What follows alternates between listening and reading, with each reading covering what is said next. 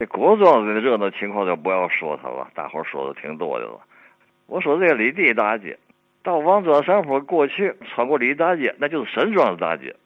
这个又是一个商业街，两边卖吃食特别多。再往前走就铁道了。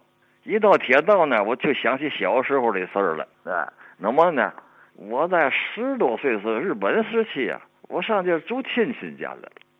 我那个有一个姑姥姥，就在这个铁道北边住，不远的，过铁道就到。都是土道那阵儿，住那哈儿，天热了住那哈儿，有嘛事记那么清楚呢？哎，住那哈儿，他们就给我讲讲吧，说你看呐，旁边的四合院了嘛。前些日子闹贼，这四合院带女儿墙的啊。这四合院底下呢，就是这平房，就我们这姑老家他邻居街道。黑钱是黑钱了，来了。他那么高的房，四合院有女儿墙，他上不去呀。他的小平房借个道，登着房顶子往上上，反正也有点也有点武功啊，穿房越脊的功夫。借道啊，睡醒半夜就听房上说话。小平房这个他们邻居说嘛呢？屋里睡觉注意了啊，别出来，别说话，看把孩子看好，别哭。我们借道啊。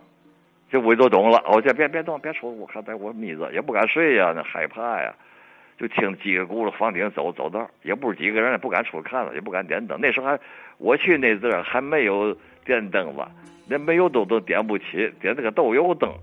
天黑功夫不大，赶紧睡觉。那阵那个河东是那样，哎，好嘛，这屋里就邻居那家子，平房啊在屋里眯着也不敢言语。回来又听几个轱辘又走，他下来还得放下来。得手了，天亮一看呢，好嘛，院里扔俩包袱，那是吓唬他们。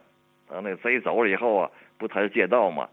给扔俩包袱，就是本主呢。这四合院里的那是肯定有钱家是吧？那谁敢要这个？那本主也报难了。当时那个警察也去，对不？他也得查看这个哪来，怎么来，怎么走的，看。赶紧的，这这就说不行，我们这弄俩包袱扔，我不敢要这个。那个警察拿走，下乐就不管了。说这么一段我在那住住了几天以后，好嘛？那我这这贼呀，还分三六九等。他不是光偷那个大宅门，这小户他也偷。这小贼子了，他就我们那屋。我们那屋睡觉天也热，那阵儿睡的炕，没有床铺啊。从这头到那头的炕，脑瓜冲外，正炕沿上这么睡。因为天热呢，我们都睡都靠墙，中间空着。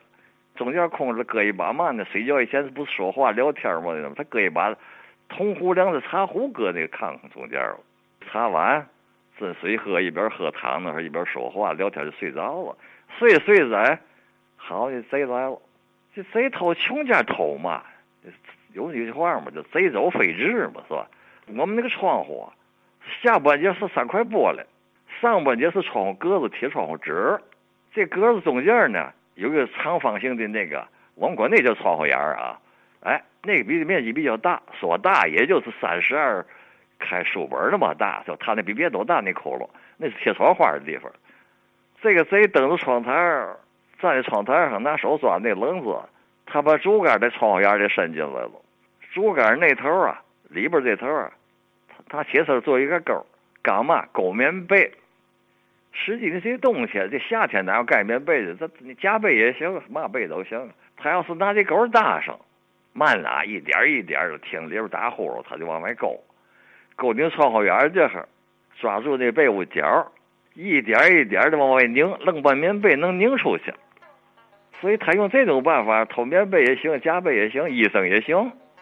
好，他这没没想到这回，他把竹竿伸进来，这一钩子搭在铜壶梁子上头了。他把这茶壶给提了起来了，他觉有分量，就提了起来了。